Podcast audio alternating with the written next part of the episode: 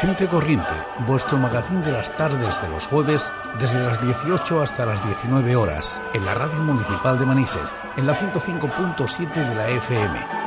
Nuestro objetivo es que calentéis los motores de la alegría y dejéis la monotonía del día a día para comenzar el fin de semana con buen pie los jueves a las 18 horas. Programa dirigido, producido y realizado por Pascual Pérez.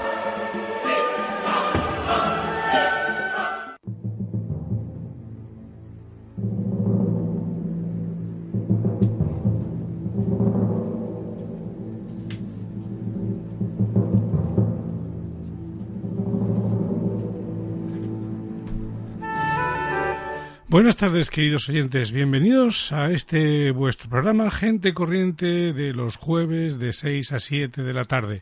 Hoy, 6 de junio de 2019, va a dar comienzo pues un nuevo programa más. Hoy mm, lo vamos a tener bastante entretenido porque vamos a hablar sobre estos pactos que últimamente tanto salen en los medios de comunicación para poder gobernar los ayuntamientos, el Estado y las autonomías.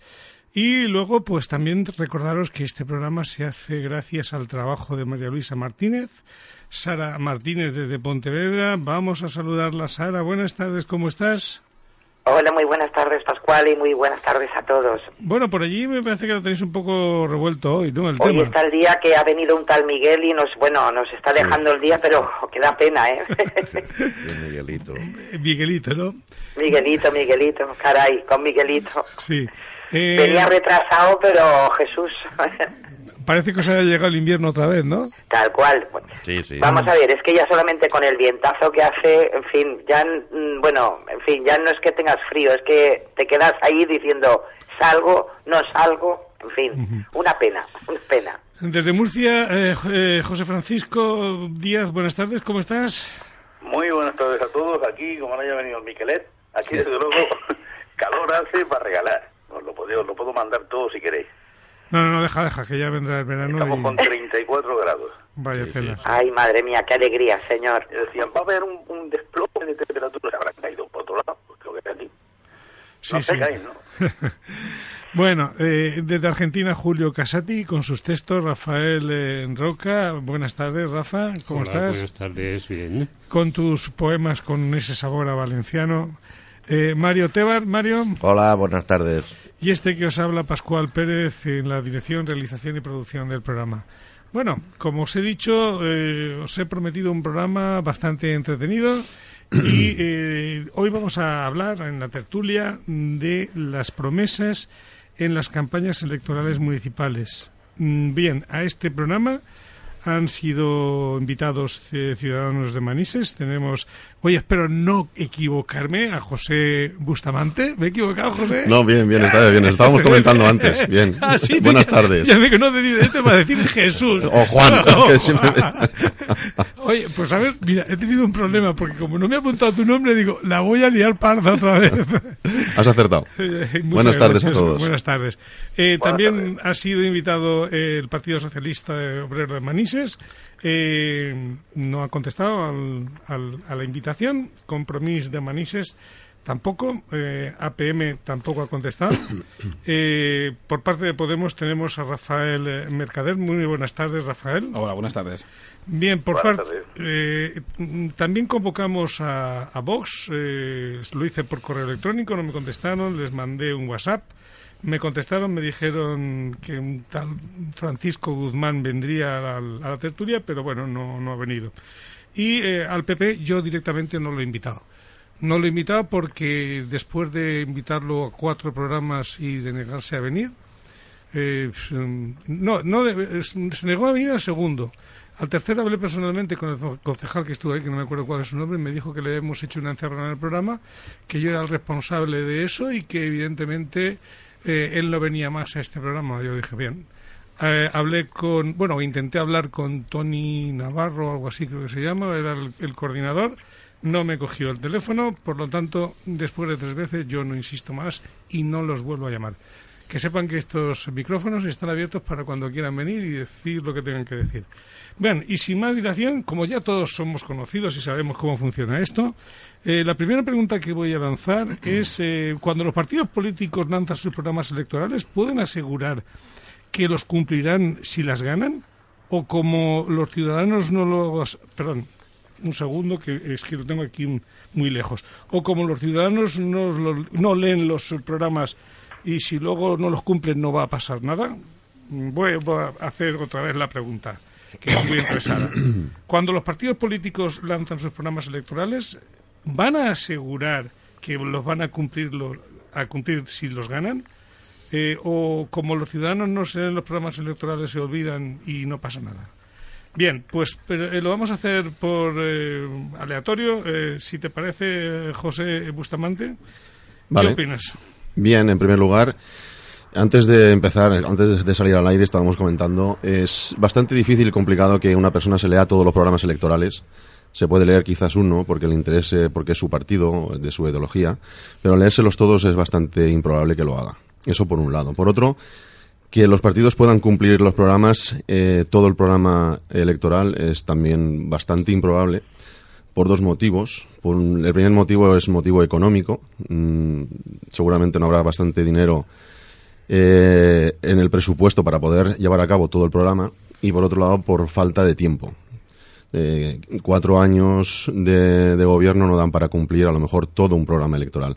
Por lo tanto, cumplir el 100% de un programa electoral yo creo que no se ha dado nunca.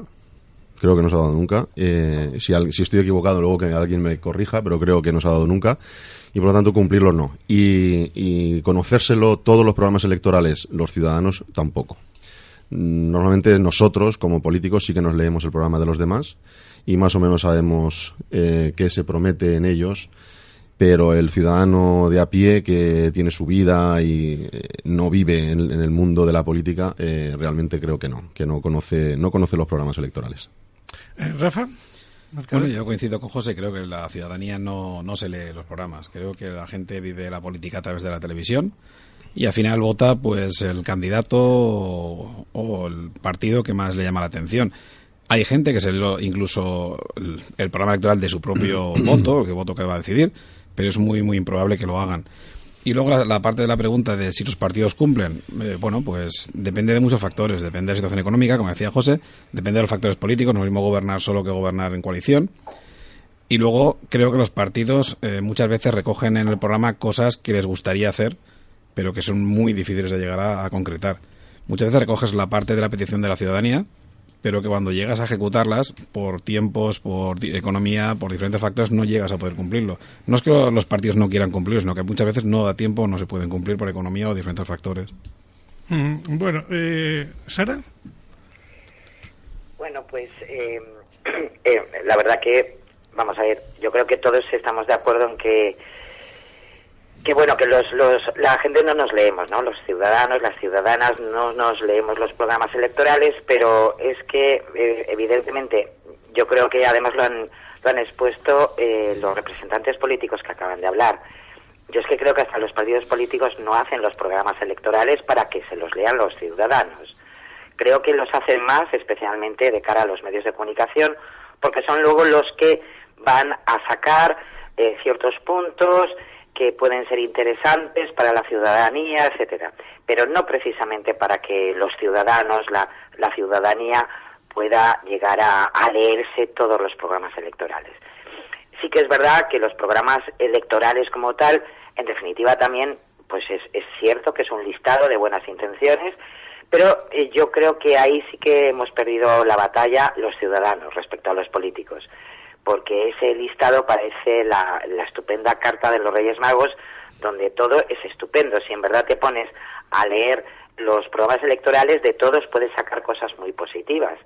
Lo malo es, como ellos mismos también han dicho, que creo que a veces prometen cosas que al final no se van a cumplir. Y no, efectivamente, no porque em, no lo quieran hacer o porque, sino porque de alguna manera pues hay una pequeña engañifa porque muchas cosas que se eh, prometen en las campañas electorales, pues yo creo que ellos mismos, como, como futuros gestores, saben muy bien que no va a ser así. Entonces, yo ahí sí que mm, aprecio siempre más una parte de propaganda que de política ciudadana. Y ese es eh, siempre mi gran problema que, que tengo como ciudadana también respecto a los partidos políticos, a todos, eh, en definitiva. Eh, José Francisco. Bueno, yo sí suelo, suelo leérmelo e incluso compararlo, porque soy un, un tiki-miki. Y lo único que, que en tantos años como, como tengo ya, y tantos políticos como han pasado por mi cabeza y por mi vista, lo que siempre he comprobado es que los partidos que tienen menos posibilidades de ganar, o que piensan que tienen menos de ganar, aunque luego algunas veces se equivocan, pues son los que prometen más cosas. Yo pienso siempre, prometen otras cosas porque saben que como no van a llegar, no tienen que cumplirlas, pero que han quedado. Yo creo que sería mejor ofrecer menos cosas, más concretas, y no tanta paja, no tanta historia, que luego saben que no van a poder cumplir, porque luego tienen que enfrentarse con el presupuesto, y si el presupuesto no cuadra, todo lo que han pensado no, sirve para nada.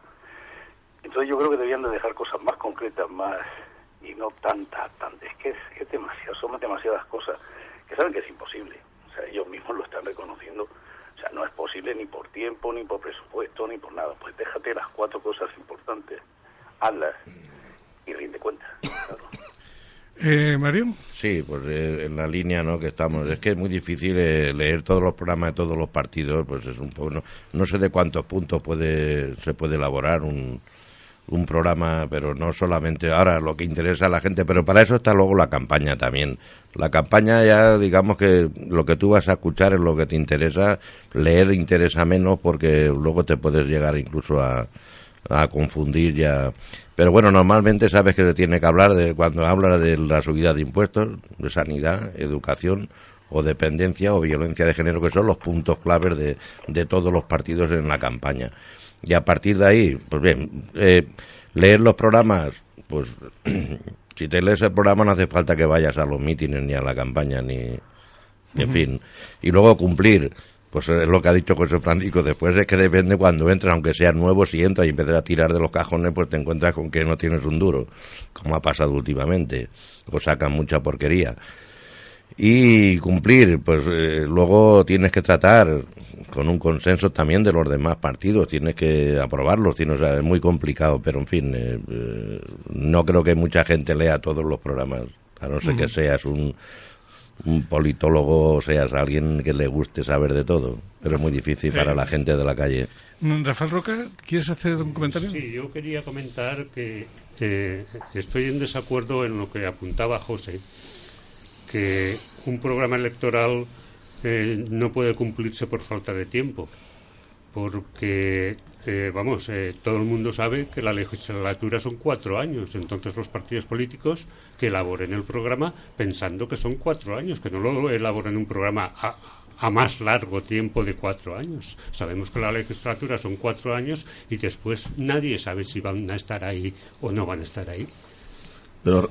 ¿Puedo? Sí, sí, sí, claro. Pero realmente eh, tú cuando elaboras un programa es un programa que tú quieres eh, completar un... Hablando eh, eh, de municipalismo, ¿de acuerdo? Tú quieres arreglar tu municipio, por ejemplo. Entonces tú tienes una serie de ideas que quieres plasmar, ¿de acuerdo? Y pones todas las ideas que tú tienes, todas. No te guardas ninguna. Y lo que ocurre es que no te va a dar tiempo a realizarlas todas. Por eso ningún programa electoral ya, ya no solo a nivel municipal, sino a nivel provincial, autonómico o nacional, se cumple al 100%. Pero por- es por falta de tiempo. No tienes tiempo para poder hacerlo. Pero claro, muchos de ellos son cosas, como decía Rafa, son deseos que tú tienes de decir, yo haría tal cosa porque va a mejorar mi pueblo. Pero luego te encuentras con la realidad de que, por un lado, quizás no tengas ese presupuesto que te puede ayudar a cumplir ese, ese deseo o esa cosa que mejoraría la vida de, de los conciudadanos y lo tienes que aplazar a la siguiente legislatura si ganas. Yo es que eh, eh, sí, eh, dejadme que dé mi opinión y ya no ya no hablo más de este tema. Yo em, el que eh, haya un, un programa donde ya de antemano eh, sepas que lo que tú estás escribiendo ahí pues son deseos, entonces si quieres le cambiamos el, el nombre del programa y ponemos deseos. Mis deseos son estos. Porque si tú me dices, eh, yo voy a hacer un programa donde eh, pues tenga la ciudad, la limpie todos los días. Dices, bueno, vamos a ver, mm, es un deseo tuyo, pero para poder cumplir que la tengas todos los días, primero tienes que saber si tienes dinero. Eh, saber si tienes dinero o no, mm, ya cuando creas el programa lo sabes, porque si has estado viviendo en, en el mundo mm, del municipio, sabes si en el ayuntamiento hay dinero o no hay dinero. Eso es así de claro, porque los presupuestos son abiertos. Haces así con la cabeza, José, no, no sabemos. o sea, mm, mm, y- No, te invito, te invito a que cojas el presupuesto municipal e intentes decirme eh, cuánto se ha gastado el, el ayuntamiento y cuánto dinero tiene, cuánto le queda para esto, para aquello, para lo otro. Yo te invito a que lo hagas y si tú me lo... Pero si eso tiene que estar claro en los presupuestos. Debería, debería. Yo te invito a que lo hagas. Pues entonces una de las cosas primeras que tenían que hacer los políticos para sus campañas y cuando están en la oposición es exigir lo que es exigible, sea de la forma que sea. Hombre. Si los presupuestos tienen que estar claros y tienen que ser y tienen que ser claros y, y a la vista, ¿eh? con, con luz y taquígrafos, como se dicen, tienen que hacerlo y tienen que hacerlo, de una manera o de otra. Y no hay excusa. Entonces, si llegan y dicen, no, es que no nos enseñan, es que no nos muestran, haz que los enseñen, haz que los muestren, si es obligación de hacerlo. Rafa, Sí. Entonces sabrás qué es lo que tienen, si no, Los presupuestos, primeramente, son públicos. Los presupuestos no están Entonces, ocultos. La gente los puede consultar tiempo, a través de una no. a través de una página web y luego eh, vas haciendo una rendición de cuentas cada tres meses. La gente sabe lo que se va ejecutando del presupuesto. Eso por un lado. Eh, luego estamos hablando de los tiempos. Los tiempos no los marca un político, los tiempos los marcan los técnicos. Si un técnico debe sacar un contrato en tres meses y lo saca en seis meses, el político va tres meses para retraso y al final acaba los cuatro años. Ya te has comido cosas que no has podido hacer. Luego, la legislación no es una cosa estática. La legislación va cambiando. Nosotros en el programa electoral de 2015, nosotros podemos decir que hemos cubierto nuestro programa al 90% y encima hicimos público un acto para presentar todos los puntos que habíamos cumplido y para pedir perdón por los que no habíamos cumplido. Esto lo hicimos en esta campaña electoral 2019. Y explicamos el por qué no se habían cumplido. Pues bueno, pillamos un cambio de legislación, nosotros pretendíamos montar, y voy a poner un ejemplo, un comedor social, y la legislación actual no, no permitía que un municipio, con los habitantes que tenemos y la gente necesitada que había, pues tuviera necesidad de un comedor social. Y no lo tuvimos que envainar, tuvimos que cambiar esa propuesta por una diferente, por unas tarjetas de emergencia social.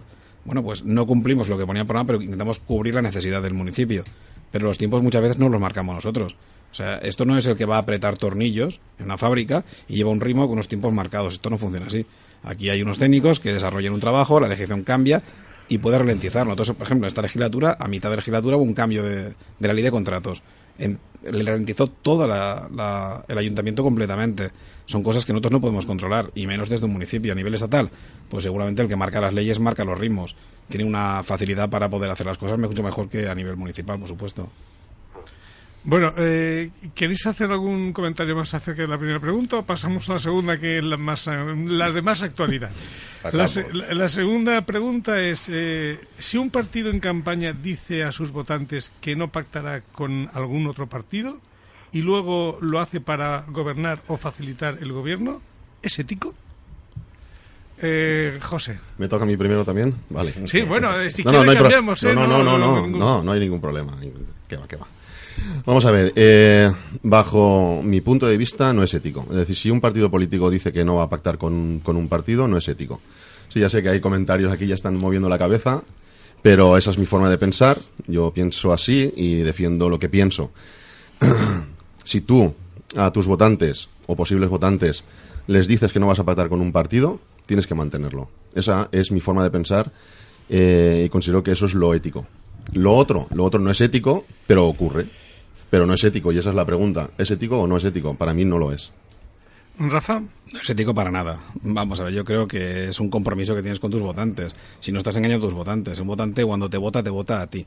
Y tú eres el que dispone de- del manejo de ese voto que te han dado, de esa confianza que te han, que te han prestado, porque la palabra es prestado. Yo creo que los partidos políticos no pueden eh, negociar con el voto de las personas, sino que tienen que respetar la decisión. Si, una- si un votante ha decidido votar una idea progresista, no puede convertirse idea progresista en una idea conservadora, ¿vale? Entonces creo que, que no es ético para nada, incluso de- creo que no se debería poder hacer en algunos casos. Yo, si me permites... Porque un- hay gente que simplemente lo que busca es pillar un sillón y se salta a la torera cualquier tipo de, de ética y de moral. Quisiera añadir una cosa. Yo eh, soy partidario de que eh, los partidos políticos deberían de estar obligados antes de las elecciones, antes de que el ciudadano vaya a votar, a decir con quién pacta y con quién no. Es decir, yo voy a pactar y este va a ser mi pacto. Correcto. Eso debería de ser obligatorio por ley, bajo mi punto de vista. Sí, sí, comparto. Sara. Pues yo me, voy- yo me voy a ir al otro extremo. Eh, ay, madre. ¿Por qué? no, no te preocupes. Esto, claro, es que, si no, también no, no, es divertido, ¿eh? No, no, no, no es que sea divertido. Se trata de que des tu punto de vista, ¿eh?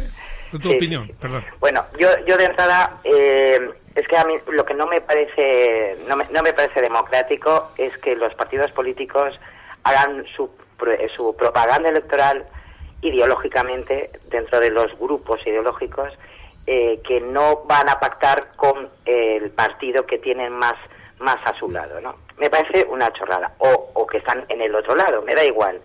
Primero porque efectivamente yo tengo, como ciudadano, tengo el derecho de elegir a quién quiero eh, votar, votar y que además mi voto al final se vea reflejado pues en un parlamento, en un ayuntamiento, en una en un, en un parlamento autonómico. Pero es que eh, también hay otras personas, otros ciudadanos, otras ciudadanas que han votado. Y cuando no hay una mayoría absoluta que pueda de alguna manera redefinir ya el camino de esa legislatura, los partidos políticos no es que no tengan que, que, llegar a acuerdos, deberían estar obligados a llegar a acuerdos. Porque aquí lo que no puede ser es, no ha salido bien las votaciones, no hay acuerdos con nadie y otra vez elecciones. Hombre, no. La democracia es para algo más.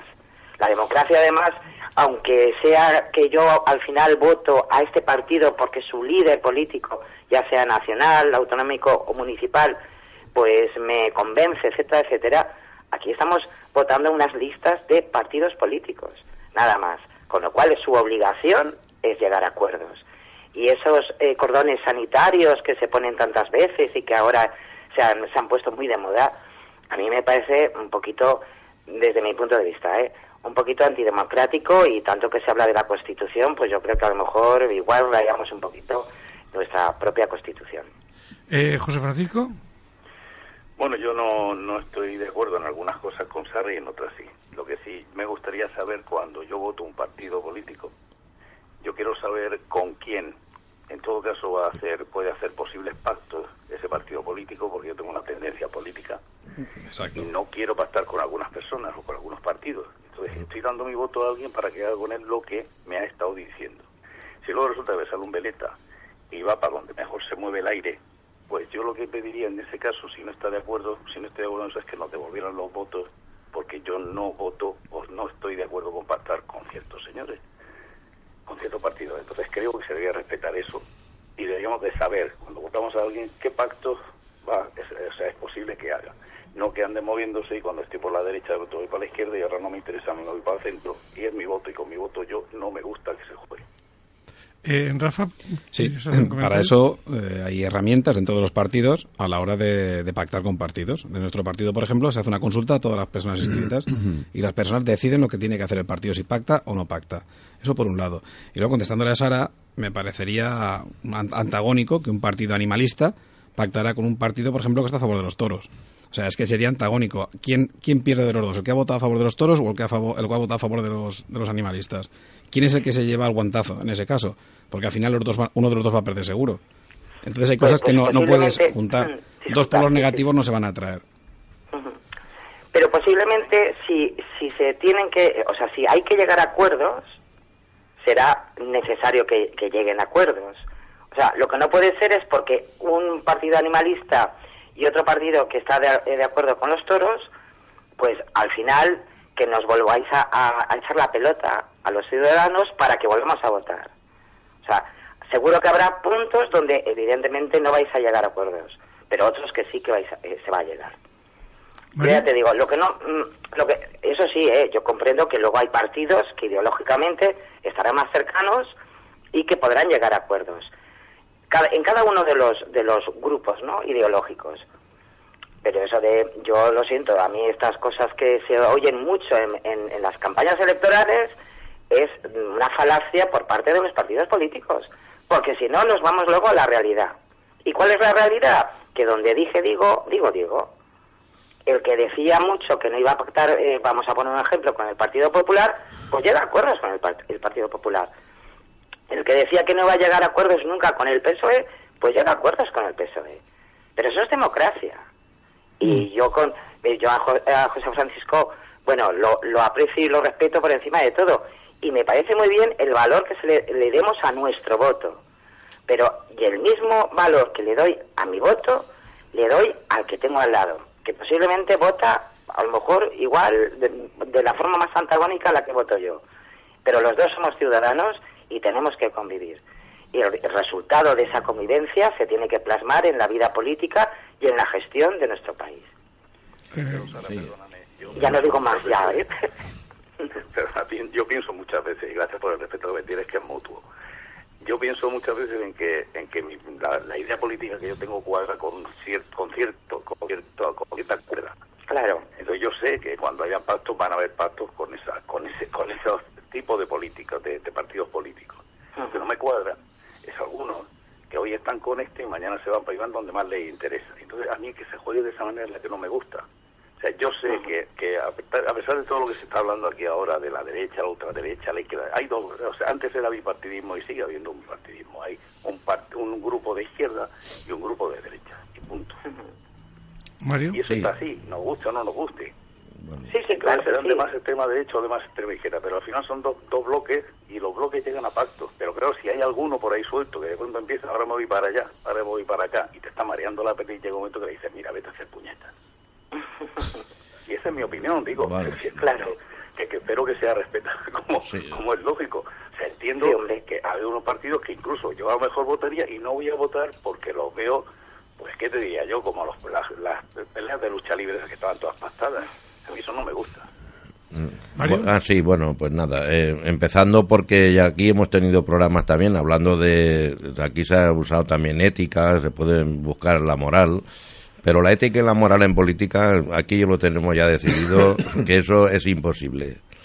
Tenemos los casos de, años atrás con toda la corrupción de partidos, entonces era solamente PP y, y PSOE, los casos de los seres, los que cuando decía Sánchez no es no y luego se abstuvo para que estuviera Rajoy. o sea, podemos tener muchos más casos, ¿no? De lo que, cómo se puede, la política, como decía Sara, estoy de acuerdo, es democracia.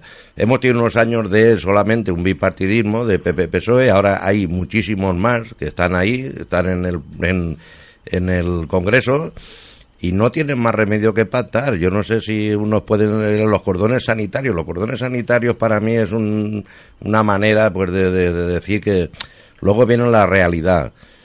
Entonces, ahora, por ejemplo, en Bruselas, que la Unión Europea, que es la que marca también los tiempos, aunque no lo queramos, pero es así.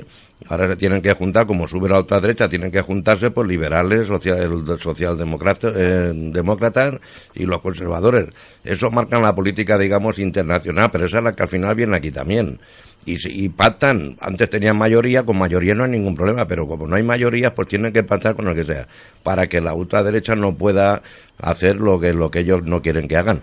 Pero eso, bueno, está dentro de lo que es la democracia y ahora están buscando alternativas, pues tienen que ser liberales, liberales. Y esa política de ahí de Bruselas, pues llegará aquí, eh, que luego si José lo, eh, lo puede también, pues le van a decir, por ejemplo, aquí a Ciudadanos que tenga un poquito de, de, con quién va a pactar y en campaña dijo que yo con Sánchez no, pero ahora viene la realidad y vienen también los consejos de Europa.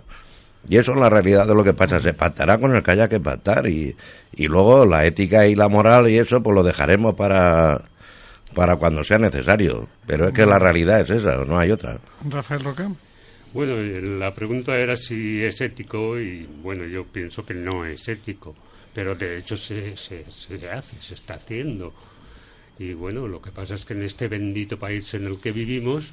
Pues, Rafa, por favor, acércate un poquito más al micrófono que no Política y ética están reñidas y, es así.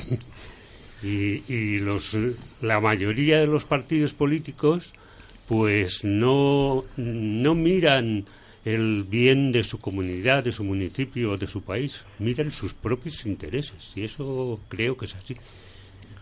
Bien, yo, eh, mi opinión es que evidentemente los partidos tienen que decir con quién van o no van a pactar eh, ante unas elecciones y que eso deben de cumplirlo a rajatabla, porque si no es una, entiendo yo que es una falta de respeto hacia sus votantes. Yo, eh, Sara, lo que sí que entiendo es que tienen que hacer el, el mayor esfuerzo a la hora de decir con quién voy a ir o con quién no voy a ir, de un poco morderse la lengua y no decir lo que tengan que decir simplemente por el hecho de tener más o menos votos. Porque ahora, se, ahora son casi todos por no decir todos, son, como se dice, cómplices de sus, de sus palabras, ¿no? De sus palabras. Entonces, eh, yo no entiendo que no se puedan sentar un, PSOE con, con, Ciudadanos, aunque incluso, fíjate, con Podemos, con, todas sus antagonías, porque hay una cuestión que está muy clara, si en un ayuntamiento eh, hay que gobernar y hay que gobernar para los ciudadanos, y es necesario que se planteen unos eh, pilares básicos de gobierno aunque esté la, derecha y la izquierda, yo no entiendo el por qué no se podría hacer. Pero bueno, evidentemente, si alguien antes dice que yo con este no voy, pues lo tiene que cumplir hasta el final. Yo, yo, yo, creo, yo creo que lo que pasa es que España, como siempre, llega tarde a todo. Eh, en Europa esto es normal, es decir, los, los, gobiernos multicolores es normal. Sin embargo, en España, pues eh, acaba de llegar y nos pilla a todos a contrapié, no sabemos muy bien cómo actuar, no sabemos pero efectivamente la ética debería de imponerse. Y, lo que he dicho al principio, no debes de, no debes de engañar al votante. Al votante debes de decirle qué vas a, con quién vas a pactar y por qué vas a pactar con él. Y con quién no piensas pactar y por qué no piensas pactar con él. Y de esa manera la gente votará o no votará, pero sabrá la verdad. Bueno, os parece, habían cuatro preguntas, yo creo que no, no nos va a dar tiempo a lanzar las cuatro, vamos a lanzar la última que, es si se deberían evaluar los partidos que gobiernan al final de su legislatura. Eh, ¿Cuántas promesas electorales han cumplido y cuántas no? Eh, vamos a empezar con Rafa sí, yo creo que sí. Yo creo que sería lo más sano. Y dependiendo de esa evaluación de promesas y de ese trabajo realizado, votar no votar por la simpatía, por la televisión, por los que chupan más cámara, por los que tienen los medios favorables, sino por las, promesas que se cumplen, por el trabajo que se realiza, por lo que ve la, gente que cambia su vida el trabajo de los políticos. Al final este país funciona como decía José, pues como está entrando en Europa y vivimos el marketing que se vive en Europa y vivimos por el marketing. Los políticos cuidan la imagen, cuidan las formas, tratan muy bien los medios y eso les favorece porque tienen más minutos televisivos, de prensa, de radio, etcétera. Y al final no se mira el trabajo que se realiza o la importancia que tienen las políticas de cada partido en la vida cotidiana de los ciudadanos. Y esto es lo que se debería de evaluar realmente. Pero vivimos todavía en un, en un país de papel puche donde simplemente el envoltorio es lo que prima y no el contenido. Solamente te quiero hacer un, un, comentario. Eh, vivimos en un mundo donde los medios de comunicación son importantes y lo que prima son las formas. Si, esas, si las formas que ahora demuestran los partidos políticos en los debates son las que van a predominar en el tiempo, yo desde mi punto de vista no estoy de acuerdo con esa forma. Pero en fin, José. La política ha cambiado mucho, pero sí que es, cierto que Kennedy le ganó a Nixon eh, en los debates televisivos y perdió en la radio. Mm, ¿Por qué? Porque su imagen era muy cuidada, muy pensada, mientras que Nixon pues ni iba afeitado, ni iba cuidado, ni nada. Y, y, por eso ganó Kennedy en su momento. Es decir, la imagen, como decía Rafa, sí que es muy importante. Y hablando de los programas, los programas deberían de hacerse una auditoría Debería hacerse una auditoría de si has cumplido o no has cumplido, si has, si has cumplido tu promesa electoral, que es tu palabra al final, que es con la que te presentas y la que eh, debes de cumplir eh, ante el ciudadano. Debería hacerse una auditoría sobre ello. Y en función de ello, no sé si luego el votante votaría o no votaría, volvería a votar, pero sería muy importante, muy interesante ver la reacción del, del, votante en función de si has cumplido o no has cumplido. Eh, ¿Sara? Pues yo estoy totalmente de acuerdo. Eh, hasta mm, se me ocurre que tanto que se pelean normalmente en campaña electoral con que hayan debates, que hayan 40.000 debates, que tiene que haber debates por todos los lados, pues mira, a lo mejor sería importante que se produjeran debates después de, cada legislatura.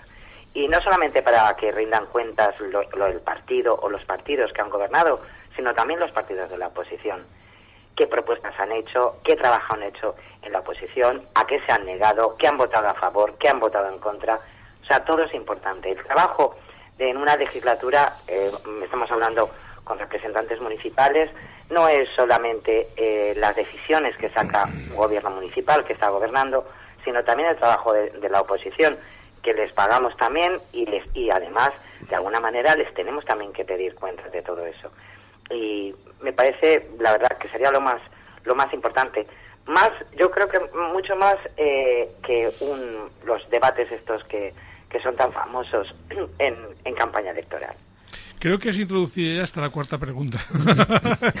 Eh, sí, es eh, porque la cuarta pregunta era eh, cómo, a ver, en un segundo que la lea, es ¿se debería exigir a los partidos que no gobiernan cuál va a ser su trabajo para poder ser evaluados? Entonces, tú también has lanzado esa pregunta. Yo es que hoy tengo el día como Miguel, ¿sabes? O sea, muy muy ventoso y entonces así estamos, hijo. Rafa. Sí, eh, yo creo que los, los programas deben ser un contrato vinculante. Nosotros lo decíamos en campaña, que al final, cuando tú vas a trabajar, el empresario te firma un contrato y tú cumples lo que marca ese contrato, y los partidos, nuestro contrato es el programa, y nos lo firma el ciudadano. Creo que debe ser vinculante a nuestro trabajo. Y cuando hablamos de oposición, creo que tiene la misma responsabilidad que el equipo de gobierno. Una oposición constructiva aporta y mejora la situación del municipio, de la comunidad o del país. Una oposición destructiva simplemente se dedica a generar un mal ambiente en las ciudades, en las autonomías o en el país. Y voy a poner un, claro ejemplo. Podemos no ha gobernado esta corta legislatura del Partido Popular, del Partido Socialista, pero le ha sacado los permisos de paternidad y le ha sacado la subida del sueldo mínimo interprofesional. Creo que eso es una oposición constructiva. Una oposición destructiva es lo que hemos tenido aquí en este pueblo durante cuatro años con el Partido Popular. Y son cosas que se pueden comparar. Cuando un partido viene a crear y aportar hacia, hacia los vecinos y vecinas, o cuando un partido viene a destruir nada más y a buscar pues desacreditar a que tiene enfrente, que es la política que en este país, por desgracia, hemos sufrido los vecinos y vecinas durante toda la vida. Eh, José Francisco. Bueno, yo pienso que gobernar, al final gobierna tanto el gobierno como, como la oposición. Es decir, el gobierno es de todos, que todos tienen que pelear por, por la ciudadanía y por lo tanto son, es responsabilidad suya hacer una buena oposición, es tan bueno como hacer un buen gobierno.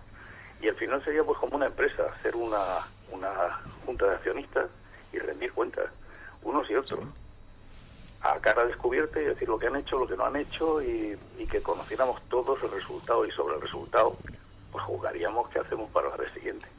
Mario. Sí, pues solamente, bueno, estoy de acuerdo también, o sea, lo que ha dicho Rafa, o sea, es que eh, una cosa, por ejemplo, tú has ganado unas elecciones en un municipio y tal. Yo soy, yo oigo mucho la radio, me gusta más que en la televisión, bastante mucho más. Y oigo tertulias en la radio de los partidos que, que yo no digo, bueno, vamos a ver, me da hasta, vamos, me pongo hasta, me da vergüenza, vamos, de cómo la oposición en igual de, de, de contribuir en una medida que pueda, criticando constructivamente, se dedican, pues eso, lo, que ha habido aquí, la crispación durante muchos años ya llevamos, pues, que es una oposición que igual unos que otros pues se dedican a, a tirarse los trastos y ahí no sacar a nadie y cada uno va a la suya. Y bueno, en cuanto, por ejemplo, los que no gobiernan, que les tengamos que pedir qué trabajo van a hacer, pues hombre, yo me imagino que en todos los consistorios, pues cada uno tendrá una, una función que tiene que, si puede, si le dan una comisión de trabajo, o sea, ya ver lo que hace. No se puede cobrar un sueldo de concejal, por ejemplo, aunque estés en la posición y no, y no hacer nada. Me imagino que algo tendrá que hacer y sobre todo, pues bueno, si luego no sigue, pues tendrá que decir con qué viniste y con qué te vas. Que eso es muy importante también. Rafa. Bueno, yo pienso que cuando un partido está en el gobierno, sea nacional, autonómico o municipal, y no cumple sus compromisos, el ciudadano debería de, de plantearse si en la siguiente legislatura vamos a seguir votándole o no. Pero para eso habría que cambiar la mentalidad de los españoles, porque somos tan burros que seguimos votando a, a los mismos partidos aunque hayan incumplido sus compromisos. José, te voy a lanzar la pregunta a ti, porque como vas a estar en la oposición. dime, dime. ¿Cómo, ¿Cómo entiendes tú que podríamos evaluar el trabajo que vosotros vais a hacer en, en, el Ayuntamiento de Manises eh, como oposición? Bueno, nosotros, eh, en un primer momento, aclarar que nosotros no hemos, no hemos estado en la oposición y vamos a estar ahora. Que vais a estar, que vais a estar. Sí. sí, no, pero lo quiero aclarar porque, como en su momento sí que tuvimos un concejal, pero ha estado 40 meses eh, como no ha escrito, por lo tanto, no hemos tenido realmente oposición y ahí la ética ha faltado por parte de esta persona bastante, bastante. Bien, eso quería aclarar. Nosotros vamos a hacer una oposición seria, responsable, constructiva, crítica constructiva hacia, hacia el gobierno. Y, en cuanto a evaluar, pues lo tendrá que hacer eh, el ciudadano. Eh, nuestro trabajo, nosotros presentaremos mociones intentando mejorar la, cualquier propuesta que pueda hacer el equipo de gobierno y, criticar, criticar lo que pueda hacer, que consideremos que está mal hecho, lo criticaremos, intentando aportar ideas que mejoren lo que ellos aporten. Y eso es lo único que nosotros, cuando termine la legislatura, podremos presentar al ciudadano y que nos, nos evalúe. Muy bien, muchas gracias. Eh, quiero dar por finalizada ahora la tertulia, pero antes de que nos vayamos todos corriendo, Eh, me gustaría que escucháis el artículo que ha escrito eh, Sara. Sara, ¿estás preparada para leer el artículo? Pues, pues sí, mm, sí. Vale, si te parece vamos a leerlo y después pues eh, lo comentamos entre todos, que creo que merece la pena. Vamos allá. Vale, pues vamos allá. Bueno, pues mira, decía Walt Whitman, el poeta de la gente común, en su ya legendario Carpe Diem, aquello de que no dejes de creer que la palabra y la poesía sí pueden cambiar el mundo. Hermosa invitación a una necesaria cruzada en estos tiempos de limitación de caracteres, donde el mensaje en muchas ocasiones se convierte en simpleza de palabrerías hemos resumido tanto la comunicación que falsificamos las intencionalidades de todo aquello que nos dicen y cuentan y presumimos puerilmente de quién da los mejores cascas en las controversias. Así transitamos en esta sociedad que tantas veces defiendo por vital interés, pero que al mismo tiempo interpelo ante tantos desvaríos de la necesaria convivencia. No es poco importante encontrarte con el suicidio de una mujer ante el acoso sufrido por un estúpido vídeo propagado por ese testosterónico juego de las nuevas pandillas virtuales. Tampoco es gratificante observar, en palabras de aquellos que se dedican algún día de la semana a comentar e indagar en la creación de opinión, cómo se puede llegar a pasar de puntillas sobre la imprescindible dignidad de las personas, justificando de perfil la propagación de este tipo de estiércol asocial por no sé qué comportamiento delirante de algunos de estos que se llaman los nuevos hombres de tan hombres. Posiblemente todos andamos un poco faltos de aquello que apelaba a Whitman, de no abandonar las ansias de hacer algo extraordinario, quizá añadiendo que su falta nos puede llevar a las mayores dosis de vulgaridad, toda una sinrazón propia de sociedades estúpidamente repugnantes. Y en este quehacer diario y tras la resaca de recuentos de votos que llevamos, sigue la jarana, siempre tan entretenida, de pactos, acuerdos, ganadores, vencidos, humillados, rupturas, dimisiones, autocríticas silencios y bambalinas, especialmente estas últimas, esas cortinillas que disimuladamente ocultan la ingeniería política que tanto nos sorprende en este dilema de la gobernabilidad. Sinceramente, nuestros partidos políticos han reinventado una forma tan extravagante de hacer lecturas tan contrarias sobre los mismos hechos que consiguen llevar al muladar la sana y democrática decisión popular. Ni todos ganan ni todos pierden. Hay binomios porque existe la diferencia y sin esa acepción real de los hechos, más que hacer poesía con las mejores palabras, desertamos de la posibilidad de hacer un mundo mejor. No sé si ese nuevo invento multicanal de los pactómetros nos está condicionando desde la misma noche de las elecciones a un auténtico torbellino de sumas interesadamente deseadas a costa de todo o de restar importancia al análisis de lo que, como siempre dicen, ha decidido la ciudadanía. Me resulta chocante que actualmente casi ya no importa quién ha conseguido el mayor número de escaños o concejales. No nos dejan ya ni la alegría o la preocupación sentimentalmente sobrevenida a partir de esos simples datos sumatorios. Es cierto que la importancia de los acuerdos reales podrá ser siempre enriquecedora, siempre y cuando los protagonistas reconozcan que algo de todos ellos se quedará inexorablemente en el camino para unir intereses desde los posibles puntos de, encuentro reconozcamos que esa acción es la que demuestra los mejores índices de gobernabilidad democrática. Con todo esto, algo nos queda todavía por alcanzar en nuestra formación como sociedad necesariamente política para hacer bien las cosas. Nos está quedando la recuperación muy anclada a pasados pesorosos para entender lo que nos queda por vivir. Por el momento, el panorama sigue quedando borroso. Ya lo decía nuestro recordado poeta norteamericano, el futuro no es más incierto que el presente y ese presente a lo mejor solo necesita de nuestro particular carpe diem. Muchísimas gracias, Sara, por el artículo de opinión, como siempre, genial. Eh, eh, el artículo de opinión refleja tu, tu comentario, tu opinión acerca de, de los pactos ¿eh? Y sobre todo pues es la forma en que escribes que es genial. ¿Queréis hacer algún comentario acerca del artículo o el silencio es, es de cojonudo. Muchísimas gracias, eh, Sara, por el artículo. Hoy no nos creo que no nos va a dar tiempo a los bulos, pero ya veremos, no pasa nada. Eh, y nada, pues mm, darle las gracias a, los invitados de esta tarde, a José Bustamante, que menos mal que no me he equivocado. gracias a vosotros por la invitación. Eh, sabes que es un placer estar contigo, Rafael Mercader, también es un placer contar contigo. Eh, Sara, pues eh, vamos a seguir, y José Francisco, Mario, y lo vamos a hacer también ahora con Rafael Roca. Rafa, nos, ¿qué poema nos traes hoy? Pues hoy he traído un poema que eh, se titula Espigolant. He collit d'ací d'allà espigues pel camps disperses, fruits menuts que el temps deixà, i he fet el manoll de versos que a mans del lector està. Són cendres de distints focs que foren incendi un dia, flames de vermells i grocs, i que el vent de l'harmonia posa el llibre sense retocs. Anant al món pels camins, trobí el fang, la pols, les lloses, costeres, barrancs, espins, les espines i les roses i la fe dels peregrins. I del xor de cada pas, del cansament o la glòria, de rialles o el fracàs, he fet somnis, veu i història del meu llenguatge al compàs. És, doncs, un espigoleig fet al ritme de vigília, a la pàtria, a lo que veig, al cor, a Déu, la família, a, la form a lo formós i a lo lleig. Tot ha tingut per motor l'afany de dir i d'escriure uns sentiments de l'amor.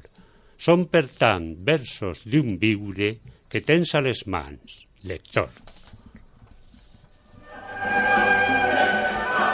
Gente Corriente, vuestro magazín de las tardes de los jueves desde las 18 hasta las 19 horas en la radio municipal de Manises, en la 105.7 de la FM. Nuestro objetivo es que calentéis los motores de la alegría y dejéis la monotonía del día a día para comenzar el fin de semana con buen pie los jueves a las 18 horas. Programa dirigido, producido y realizado por Pascual Pérez.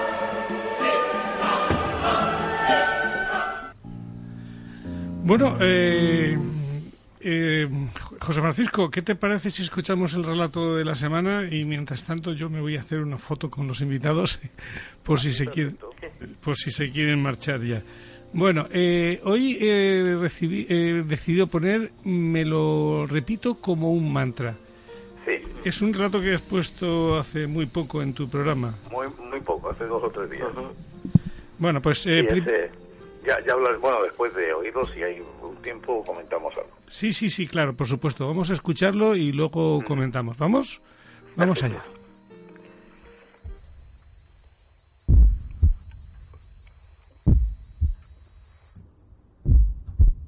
Y hoy sigo con estos testimonios que contienen dolor contenido, vidas truncadas a causa de la violencia.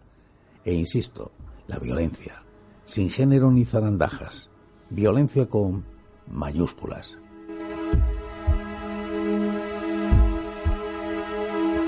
Me lo repito como un mantra de MZ.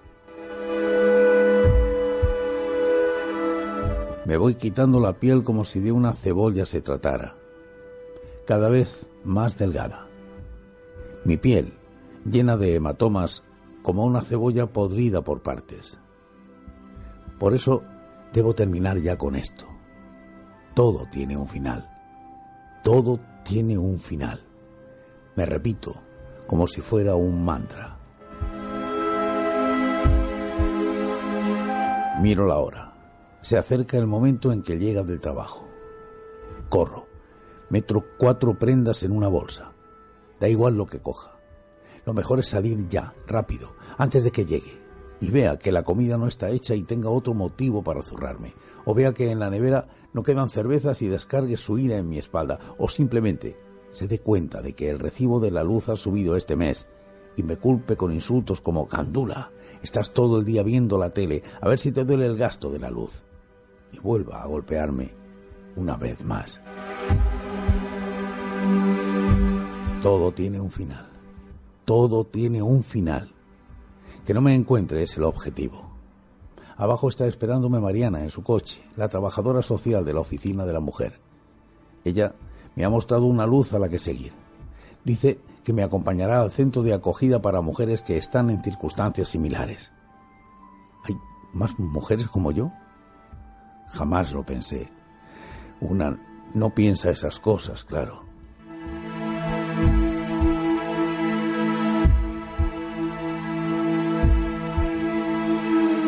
Tú ya sabes, toma siempre de estos comentarios, cuentos o relatos lo que creas necesario, conveniente u oportuno. Pero hazme caso. Sé feliz.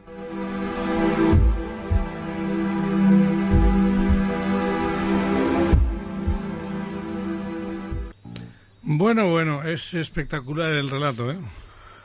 Sí, es muy corto, pero eh, es que he descubierto por ahí una página en la que hay testimonios de, escritos por, quienes sufren el maltrato o la violencia eh, de todo tipo. ¿eh? O sea, quiero decir que no solo el, de hombre hacia mujer, en general violencia, abusos en, en, niños o lo que sea. Entonces me ha parecido que, que cuadraba mucho con la idea que yo tengo de que la violencia es violencia en general. La violencia debe, castigarse exactamente igual, venga de donde venga y en qué, en qué dirección, y bueno, pues lo estoy Muy bien. Eh, de, verdad que es, es muy, muy desgarrador el, el relato. Bueno, eh, yo creo que nos da tiempo a meter los, eh, los fake news, los bulos, ¿no? Eh, ¿Sara? A ver, hoy me llevas en un mareo que... Sí, sí, ya, es que te diga, es que merecía la pena. no, pero antes de nada quería felicitar a Rafa, ¿eh? Preciosos los versos, ¿eh? Mm. El, poema, el, poema, precioso. Y además el sentimiento que le pone. Totalmente. Gracias, Rafa, ¿eh? Pues, eh, si, bueno, pues Sí, pues rápidamente algunos, ¿vale? no eh, así los más eh, destacados. Cuando haya que cortar ya te lo digo, no te preocupes. Sí, pues eh, bueno, hay uno que quiero destacar que es, porque ya, ya salió hace unos años, que es sobre, ahora que están de moda tanto los, los, los móviles y ciertas marcas, que si nos vamos a caer sin, sin sistemas y todo eso, bueno, pues en concreto es un es, es una versión de una oferta de móviles que ya, como decía, hace, salió hace ya tiempo y que además ha utilizado la apariencia de un periódico en concreto, de una página de, de una noticia del país, donde se prometía un Samsung Galaxy por, eh, por dos euros. Hace ya tiempo salió eh, ese, mismo, ese mismo bulo, pero por un euro. Ha subido un poco el bulo, vaya.